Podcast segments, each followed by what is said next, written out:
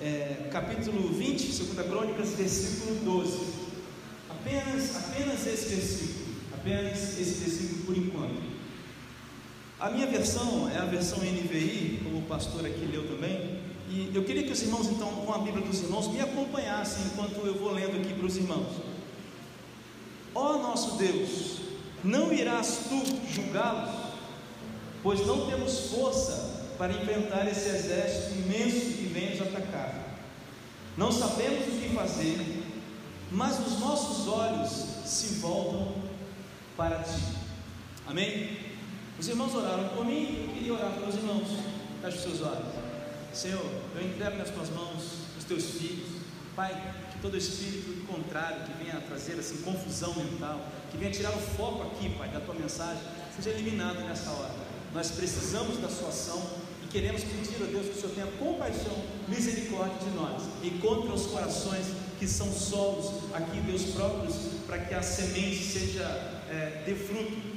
No nome de Jesus, é isso que eu te peço. Amém. Irmão, tirar um pouquinho de grave e colocar um pouquinho de agudo. Obrigado, irmão. Ah, muito obrigado, irmão. Meus irmãos, nós estamos lendo um texto que conta ah, um pouco da história do povo de Deus e quem faz, quem fala essa passagem que nós lemos aqui é o rei Josafá. Josafá era o rei de Judá, que o povo de Israel naquela época era um povo dividido, né? E Josafá então faz essa oração na verdade, esse texto, que começa no versículo 6, é uma oração. Isso é o rei Josafá, o rei de Judá, fazendo uma oração. E esse é o final dessa oração. Não dá tempo que a gente dá muito é, é, é assim, mais fundo historicamente, então, só contextualizando para os irmãos, o rei Josafá tinha acabado de fazer assim uma, uma, uma, uma aliança com o rei Acabe. E aí Deus repreende Josafá, porque você sabe, o rei Acabe, né, é aquele marido de Jezabel, né, o pior rei da história, né, morreu tragicamente, tanto ele quanto ela, no próprio, é, é, no próprio decorrer do versículo do capítulo 19 conta isso, no capítulo antes. Mas aí então, Deus faz essa aliança com Josafá, esse concerto, né, na verdade, e aí Josafá espalha pelo reino, que ele era rei, juízes, pessoas tementes a Deus para julgar as causas, julgar as coisas, porque o povo havia se voltado para Deus. Então era um povo restaurado. E aí, aqueles, aquele povo contra o qual eles estavam guerreando, o Josafá e o Acabe, algum tempo antes, eles voltam então agora para guerrear contra Josafá. Acabe já tinha morrido. Então é nessa situação de guerra que essa oração se insere. O contexto histórico é o seguinte: é uma guerra colocada diante de um povo restaurado. Aqui não é aquele contexto onde Deus está subjugando um povo que é idólatra, completamente idólatra. Não é esse o contexto. O povo tinha passado por um conserto. A gente sabe que daqui a pouco o povo cai de novo. Essa é a história do, do povo de Israel. Então, assim, não era um castigo de Deus por conta de uma ação específica. Quem se levanta contra o povo de Deus aqui é aquele povo que já tinha se levantado antes. E uma, uma coisa interessante aqui no versículo 1 do, segundo, é, do capítulo 20 da Crônicas é que eles se colocam de pé primeiro. Então, assim, os que estão propondo essa guerra se colocaram de pé primeiro. Eles ameaçaram o povo de Judá. Estão entendendo? Isso é um ponto importante. E segunda coisa, aqui é uma situação desesperadora. Olha lá o versículo 3, você pode escutar, é, escutar eu, eu ler. E aí, versículo 3 do capítulo 20 diz o seguinte: olha, alarmado, Josafá é, decidiu consultar o Senhor. Alarmado, Josafá. Então era uma situação de muita dificuldade, porque eles tinham avistado esse povo estava vindo, e ele falou assim: olha, vai ser difícil a gente ganhar isso. Então, uma situação de guerra. E aí Josafá então se levanta e faz essa oração. Essa oração que mexeu comigo já há muito tempo. Esse texto tem estado na minha cabeça. E eu quero dizer para você o seguinte: que a nossa mensagem de hoje é uma palavra de fé, é, desculpa, é uma palavra de esperança para você. Mas é também uma palavra de, de encorajamento para você. E é também uma palavra de confronto para você. Eu queria te perguntar assim, nesse, nesse contexto que a gente fez aqui agora, você se identifica com alguma coisa porque você prestou atenção? Não são pessoas é, que estão contra o Senhor, são pessoas que tinham se consertado com o Senhor, que estão sendo atacadas primeiro e que estão numa situação desesperadora. Isso se parece ou se assemelha com alguma coisa ou com a fase que você vive agora?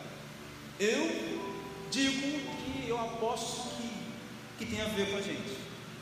Eu creio que essa situação de Josafá é uma situação que se adapta, que se conecta com a nossa situação. Então, assim, tomando as devidas proporções e a contextualização de uma atitude do Velho Testamento, uma atitude no Novo Testamento, essa oração de Josafá ela ensina chaves para a nossa vida. A postura de Josafá é um modelo para nós. Porque você vê o que diz aqui no versículo 12? Eu vou destacar para você a frase que é central nessa mensagem. Não sabemos o que vamos fazer, mas os nossos olhos se voltam para ti. Essa mensagem tem o título de Ficaremos de pé. Eu quero falar sobre isso com você essa noite, bem rapidamente. Ficaremos de pé. E se a gente então agora, eu quero falar três pontos, eu quero enumerar três pontos com você e fazer três aplicações básicas nessa mensagem breve de hoje. E a gente pega então o versículo 12, agora que você entende a história. O versículo 12 diz: Então não sabemos o que vamos fazer, mas os nossos olhos olham para ti ou se voltam para ti. Primeiro ponto, eu quero dizer para você que a questão nessas situações, a questão são os olhos. A questão é para onde você olha. Você vê que é uma situação assim, muito de, de dualidade. Olha, eu não sei o que eu vou fazer, não tenho a mínima ideia do que eu vou fazer nessa situação desesperadora, mas Entende? O, o, se fosse seguir a ideia da primeira sentença aqui, ó, é uma situação desesperadora, eu não sei o que vou fazer e eu também não vou olhar para você. Seria a linha natural das coisas. Mas Josafá entrega uma outra, uma outra atitude. Eu não sei o que vou fazer, mas os meus olhos continuam fitados, fixados em você. Então nós sabemos e nós entendemos aqui que é uma questão de olhar ou a questão são os olhos. Mas, meus irmãos, os olhos veem o que o coração vê primeiro. Vocês entendem? Jó, capítulo 42, versículo 5 diz assim: Meus ouvidos já, ou, já tinham ouvido ao teu respeito, mas agora os meus olhos te viram. Você percebe, Jó? Essa passagem é famosa aquilo tudo que Jó tinha passado, no final então ele diz: Olha, agora eu já tinha ouvido falar de você, mas agora os meus olhos te veem. Então a pergunta dentro desse primeiro ponto é: o que faz o nosso coração não ver Jesus? Porque se os nossos olhos veem depois dos nossos corações veem, por que então que os nossos corações têm tanta dificuldade de manter o olhar em Deus? Primeiro, porque nós temos dificuldades em reconhecer o senhorio de Cristo. A palavra Senhor é difícil para a gente, a palavra Salvador é fácil para a gente. Mas a Bíblia fala de Jesus muito mais como Senhor do que como Salvador. Ele é o nosso Salvador, mas Ele é o nosso Senhor. Ele não é um Salvador sem ser um Senhor, e Ele não é um Senhor sem ser um Salvador. Se você é salvo, ele é o Senhor da sua vida, ou você não conhece Jesus. Veja só o que diz o versículo 6 do Jó 42, é, capítulo 42. Esse mesmo Jó que disse que agora os meus olhos te veem, olha o que ele diz no versículo 6: Por isso mesmo, eu menosprezo a mim mesmo e me arrependo no pó e na cinza Jó faz isso, meus irmãos, porque ele indagava, ele batia com Deus durante aquela dificuldade que ele passou. Primeira coisa que, que impede nossos corações de ver a Deus é que a gente tem dificuldade de reconhecer o senhorio de Cristo. E a oração que Josafá faz, se você ler aqui do versículo 6 para frente até o 12, você vai ver que é uma oração de colocando o Senhor como Senhor. Não botando na parede, olha, você é o Deus, você tem todas as coisas. Então agora que eu não sei o que fazer, e você é Deus, eu mantenho os meus olhos para você. Amém? Amém, irmãos? Viver sobre as normas desse mundo, meu irmão, não é um ato de coragem, é um ato de covardia. Porque só os corajosos conseguem falar dessa maneira: olha, Deus, o meu, a minha vida está nas suas mãos. Isso é um ato de coragem. Um ato de covardia é você confiar na sua própria mão. É você confiar nos carros, cavalos, no poder financeiro. Mas a Bíblia está repleta de passagens. Nos Salmos, Tiago fala que a vida é passageira. E por que, que você faz planos, Tiago? Capítulo 3, se me fala a memória. Por que, que você faz planos? Se a vida é tão passageira. Se você sabe o que é o bem e não faz, você está em pecado. Isso está lá escrito em Tiago. Mas tem um segundo motivo. E o motivo é que muitos ainda não são filhos de Deus. João capítulo 8, versículos 41 45 e o versículo 47, eu vou ler para os irmãos para a gente ganhar tempo, diz o seguinte: Vocês, Jesus está falando para os fariseus, vocês estão fazendo as obras do Pai de vocês. Protest, protestaram eles, né, os fariseus, nós não somos filhos ilegítimos. Eles estavam dizendo que eram filhos de Abraão. O único pai que temos é Deus. Aí, Deus, aí Jesus responde assim: Olha, se Deus fosse o Pai de vocês, vocês me amariam, pois eu vim de Deus e agora estou aqui. Eu não vim por mim mesmo, mas Ele me enviou. Por que a minha linguagem não é clara para vocês? Porque vocês são incapazes de ouvir o que eu digo. Agora presta atenção. Vocês pertencem ao pai de vocês, o diabo, e querem realizar o desejo dele. Ele foi homicida desde o princípio e não se apegou à verdade, pois não há verdade nele. Quando mente, fala da sua própria língua, pois é mentiroso e pai da mentira. No entanto, vocês não creem em mim, porque eu lhes digo a verdade. Versículo 47. Aquele que pertence a Deus ouve o que Deus diz. Vocês não ouvem, porque não pertencem a Deus. Você entende, meu irmão? Você entende o que Jesus está dizendo? Qual era o pecado daqueles homens? A hipocrisia, homens que não tinham um coração arrependido, homens que não reconheceram Jesus Cristo como Filho de Deus. Essa era a discussão desse trecho do capítulo 8 do Evangelho segundo João. Os homens não reconheceram, aqueles homens não reconheceram Jesus como Rei, e essas pessoas que não reconhecem Jesus como Rei não conseguem entender a verdade porque não são filhos de Deus. Essa é uma palavra muito dura, muito dura, mas é a verdade. É a verdade. Mas aqui tem uma ligação forte com Jó, porque Jó viu a Deus, mas Jó em algum momento brigou com Deus. Então talvez, porque isso pode acontecer, você seja um filho de Deus, que ainda está lutando contra ele. Mas se você ouve a voz de Deus hoje, aqui nessa igreja, falando com você, meu irmão, abre mão do controle. Abre mão do controle. Amém, irmãos? Segundo ponto, os olhos que ficam fitados em Deus, os olhos veem descanso. Quando você diz isso, sim, olha, eu não sei o que vou fazer, mas os meus olhos continuam olhando para você, o que você vê? Descanso. E eu duvido que todos aqui sabem é, dizer o que é descanso. Eu passei, vou dizer 20 anos, eu não vou contar até os 16, eu tenho 38. Mas, pastor, eu, eu, eu converti de verdade aos 36 anos. Eu sou uma, uma pessoa que tentou suicídio três vezes. Eu não vou contar o meu testemunho. Eu não vou contar o meu testemunho porque vai, vai demorar um pouco. Mas eu vivi fingindo um descanso, conceituando descanso, mas nunca vivendo o descanso. Quando os seus olhos olham para Deus, existe descanso. Meu irmão, se você não vive o descanso, eu vou te falar uma coisa: todo poço fundo é um poço sem fundo. E a falta de descanso leva a gente para depressão, para ansiedade, para o pânico. Isso é um poço fundo sem fundo. Não tem fundo essas coisas. Talvez hoje você precise de descanso.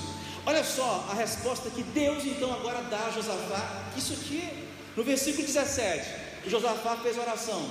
Aí Deus responde a ele, versículo 17: Vocês não precisarão lutar nessa batalha. Tomem suas posições, permaneçam firmes e vejam o livramento que o Senhor lhes dará, ó Judá, ó Jerusalém. Não tenham medo nem desanimem, saiam para enfrentá-los amanhã e o Senhor estará com vocês. Você entendeu a primeira parte? Vocês não precisarão lutar essa batalha.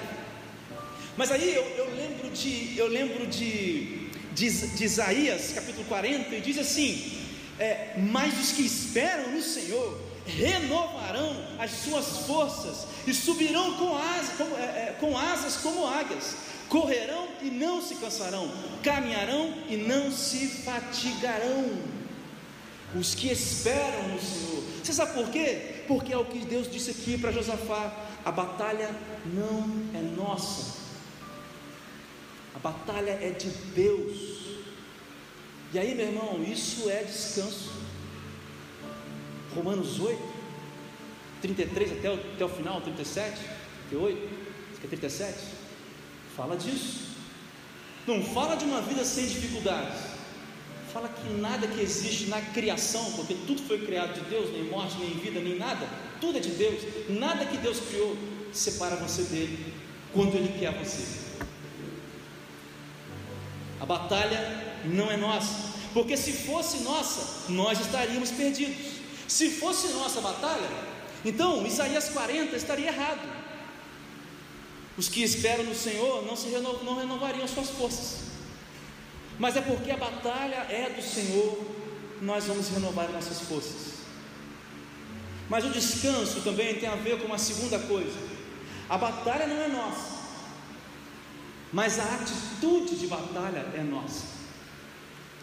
A batalha não é nossa, mas a atitude da batalha é nossa. E aí eu queria parar e falar com você sobre isso um pouquinho. Mas 2 Coríntios dá um salto Paulo escrevendo aos Coríntios, aos crentes de Corinto, contando do seu ministério, defendendo a sua posição perante, perante aquele povo que não, é, dizia muitas coisas contra o seu ministério, ele diz uma coisa no versículo 10, capítulo 12, do, da segunda carta aos Coríntios. Ele fala o seguinte: os Coríntios, ele fala assim: Por isso, por amor de Cristo, regozijo-me nas fraquezas, nos insultos, nas necessidades, nas perseguições, nas angústias, pois quando sou fraco é que sou forte. Esse é versículo 10. Olha que coisa difícil de entender. Pois quando sou fraco é que sou forte. Paulo dizendo isso lá em 2 Coríntios. Mas o versículo 9, o versículo anterior diz assim: Mas ele me disse: Minha graça é suficiente para você, pois o meu poder se aperfeiçoa na fraqueza. Qual é a moral da história? Paulo está falando sobre algumas outras coisas, sobre o espinho da carne. Está colocando para Deus, ele está contando para os coríntios, os crentes de Corinto, a conversa que ele tinha para Deus, com Deus. E aí Deus chega para Paulo, não é Paulo que diz a tua graça me basta, eu já falei isso para Marisa algumas vezes. Não é Paulo que diz, Senhor, a tua graça me basta. Não é isso. É Deus é quem diz para Paulo: a minha graça te basta. Para você entender a atitude que você tem que, você tem que ter, você tem que entender que quando você é forte, é, desculpa, quando você é fraco, você é forte, porque é o Senhor que opera em você, porque não é por você, irmão. Porque se fosse pelas suas forças, você estaria perdido, você entende? A atitude que você tem não é uma atitude em que você se coloca como eu vou resolver. Sabe o que eu anotei? A atitude é se mover compreendendo a graça imerecida de Deus e se mover pela graça, meu irmão. Quando você é fraco, quando você está fraco, você diz: a, minha, a tua graça, Deus, me basta. Não é pelas minhas forças, não é pelo meu merecimento, mas é porque Ele quis, e é porque Ele dá, e é porque Ele abençoa, e é porque Ele, Ele, você está entendendo? Ele te fortalece. Atitude é saber quando somos fracos, que somos fracos, somos mais fortes, porque Ele é que nos sustenta, nos sustenta. Atitude é saber que nós podemos todas as coisas estando nele. Filipenses 4, acho que 13. E aí, você já ouviu a explicação desse texto, com certeza. Você não pode sair fazendo, não é isso que Paulo está falando. Você sabe, Paulo está naquela situação difícil, ele está falando: olha, eu posso passar necessidades, posso passar momentos bons, momentos ruins, olha isso aqui, irmão. E Paulo falando: olha, eu posso qualquer coisa, pode mandar o que for. E lá em 2 Timóteo, capítulo 2, versículo 9, Paulo diz assim: olha, eu estou preso, mas a palavra de Deus não está presa. Isso mexeu comigo, pastor, essa, essa palavra. A atitude que nós temos que ter, meus irmãos, passa primeiro por aí. Então presta atenção. Os olhos veem descanso. Por quê? Porque a guerra não é nossa. A batalha não é nossa, mas a atitude de batalha é nossa.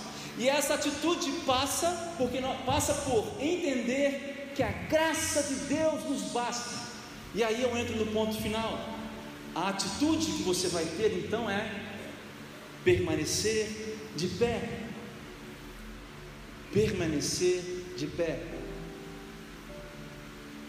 E aí o terceiro ponto é olhar para Cristo enquanto a guerra se aproxima é permanecer de pé. Versículo 5 desse texto de 2 Coríntios, olha só, só uns trechinhos. Josafá levantou-se na assembleia, levantou-se. Versículo 13: Todos os homens de Judá e com suas mulheres e filhos, até os de colo, estavam ali em pé diante do Senhor. Versículo 17: Tomam, tomem as suas posições, permaneçam firmes e vejam um livramento. Meu irmão, tem uma ideia, tem uma ideia conectada aqui do capítulo 20 de, de 2 Crônicas até o versículo 30. Tem uma ideia aqui. E a ideia permanecer firme. Josafá começa em pé, ora em pé, termina a oração. Eu estou aqui orando firme. Deus responde a oração, fica firme, desce, vai à guerra, mas eu vou dar a vitória para vocês. Acaba, eles de pé, vem a vitória do Senhor. Depois eles prestam culto a Deus e a história continua. Meus irmãos, toda a oração de Josafá e a resposta de Deus nos levam para essa postura, permanecer de pé e olhando para Deus. E aí, você precisa ficar de pé, por quê? Uma coisa, por quê? Uma das, porque o seu inimigo já está de pé, ou melhor, ele ainda está de pé. Você lembra quando eu comecei aqui na introdução? Eu disse que o povo decidiu, uh, o povo da Síria, alguns acham que é a Síria, outros acham que é os Moabitas, mas o povo que vinha atacar, eles atacaram primeiro, eles se colocaram de pé. E a postura de Josafá foi: Eu também permaneço de pé, olhando para Cristo. Você precisa ficar de pé, porque o inimigo das nossas almas, o Satanás, o diabo, ele, ele ainda, ainda ainda. Ele já está julgado, ele já está derrotado. Vai ter um dia glorioso que a gente vai encontrar Jesus, meu irmão. Esse dia mexe comigo, eu não posso falar muito que me emociona, o pessoal sabe. Vai chegar esse dia. E aí, meu irmão, aí o nosso inimigo vai ser derrotado de uma vez. Ele ainda age, ele ainda está de pé, ainda. Então você precisa também permanecer de pé. Você tem que ficar de pé para que o nome de Deus seja glorificado e não o seu. A mensagem de vitória não é para você derrotar os seus inimigos, não é para você ser enaltecido, não é sabor de mel, minha vitória, não. É para o nome do Senhor ser glorificado. Porque quando você tem uma ação dessa aqui, a sua vida, meus, irmãos, revela um negócio que ninguém pode entender, chamado por Paulo em 1 Coríntios, versículo 1, capítulo, capítulo 1, versículo 18, de loucura da cruz. Alguém acreditar que um homem morreu na cruz, mandou o Espírito, e esse Espírito Santo habita em você, é loucura. Mas quando você tem essa postura, você impacta as pessoas com a sua vida. E aí eu só fico pensando como essa igreja, como a nossa igreja está. Até que agora eu falei para você, você, você, você. Mas agora vamos só para finalizar a nossa reflexão. Enquanto o povo de Deus, enquanto o povo de Deus, meus irmãos, como é que a igreja está? Como é que essa igreja está? Essa igreja, meus irmãos, tem que ficar de pé. As portas do inferno não prevalecerão contra essa igreja, mas o mundo aí fora precisa dessa igreja de pé. As pessoas ali fora, nesse bairro aqui, onde tem droga, onde tem prostituição, precisam que essa igreja esteja de pé. A sua família precisa que você esteja de pé. Você tem que entender que esse chamado tudo bem, ele começa para você, mas meu irmão, ele é muito pouquinho para você, porque você foi feito para revelar a glória de Deus. Você não foi feito para vir à igreja consumir aqui o Evangelho todos os dias, porque isso aqui não é isso. Nós não somos uma empresa que estamos vendendo o Evangelho para você, e você senta na cadeira, ouve a mensagem e volta para casa. Esse tipo de atitude está criando os suicidas, está criando os jovens que estão buscando saída nas drogas. Eu falo de causa própria. Você entende por que, que nós precisamos ficar de pé? Amém? Nós precisamos estar de pé como pessoas, individualmente e também como igreja. E aí eu finalizo com duas perguntas. E aí eu vou aplicar a mensagem. Para onde os seus olhos estão olhando hoje? Talvez você esteja nessa situação. Eu não sei o que fazer. Amanhã é segunda. Eu não sei o que vou fazer amanhã. Com aquela coisa, aquele problema, sei lá o que. Mas para onde os seus olhos estão olhando? Como você está caído, sentado no chão? Ou você está permanecendo firme para ver o agir de Deus? Vou aplicar essa mensagem com vocês em três pontos. Eu queria que nessa noite você sondasse o seu coração, que também pedisse o Espírito Santo para sondar o seu coração, porque eu comecei dizendo aqui que um coração que não é arrependido, que um coração que não escuta a voz de Deus é um problema sério. E o coração que não vê Deus não produz olhos que veem Deus. Pede o Espírito Santo para sondar o seu coração hoje. Vá para sua casa, pense nisso, ore a Deus. Segundo, não perde a oportunidade, meus irmãos, de ser como Josafá, o homem que era rei. Nessa fase da vida de Josafá, ele era um rei muito conhecido. Ele não era um qualquer rei, ele era muito, muito conhecido e com muitas posses. Um rei rico, com poder bélico, exércitos. Um homem que tinha tudo para não acreditar em Deus, mas manteve seu coração. E nós achando que temos alguma coisa para confiar, nós só temos a Deus. Não perca a oportunidade de ser como Josafá.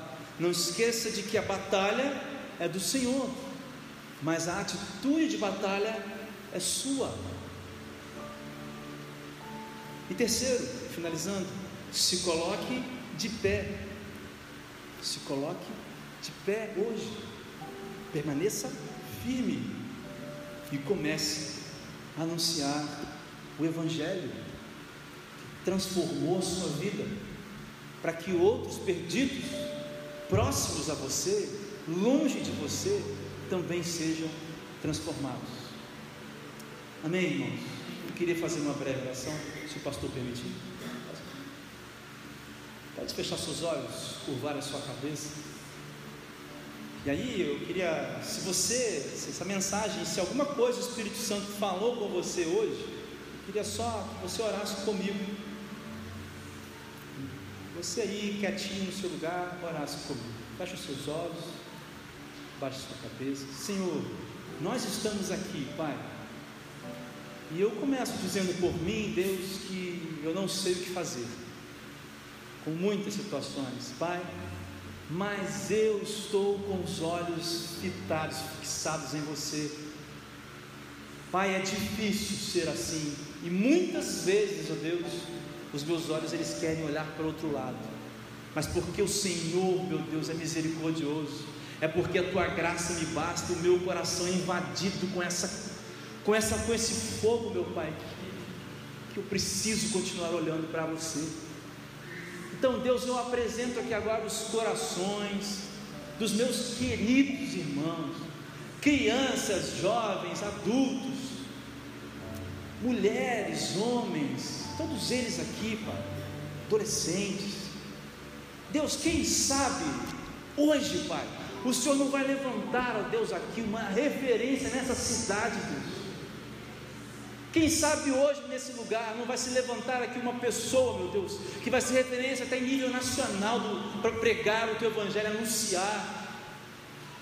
Mas quem sabe, Deus, aqui também hoje não vão se levantar Josafás para comandar, ó Deus, o povo de Deus ali na casa deles, no bairro deles, na escola deles. Então, Deus abençoa a nossa vida hoje. Coloca essa mensagem no nosso coração, muda o nosso entendimento faz a gente ter a atitude certa, som do coração daqueles que não são os teus filhos, e no nome de Jesus hoje toca nessas vidas e destrói o reino de Satanás nesses corações. Pai, a tua palavra diz que aqueles que são filhos, que são filhos de Deus, reconhecerão a voz do pastor, aqueles que são as tuas ovelhas. Então, esses que estão reconhecendo, porventura nessa noite, contra eles, faz morada, Pai, no nome de Jesus, e nos ajuda a seguir firmados em pé. Essa é a minha oração, agradecido pelo que o Senhor falou comigo. Muito obrigado pelo que o Senhor me ensinou, Pai, hoje aqui o Senhor falou comigo. Me ajuda e nos ajuda e ajuda os meus irmãos a caminharmos assim. Essa é minha oração, Pai, no nome santo poderoso do Rei dos Reis, o nome que está acima de todos os nomes, Jesus Cristo. Amém.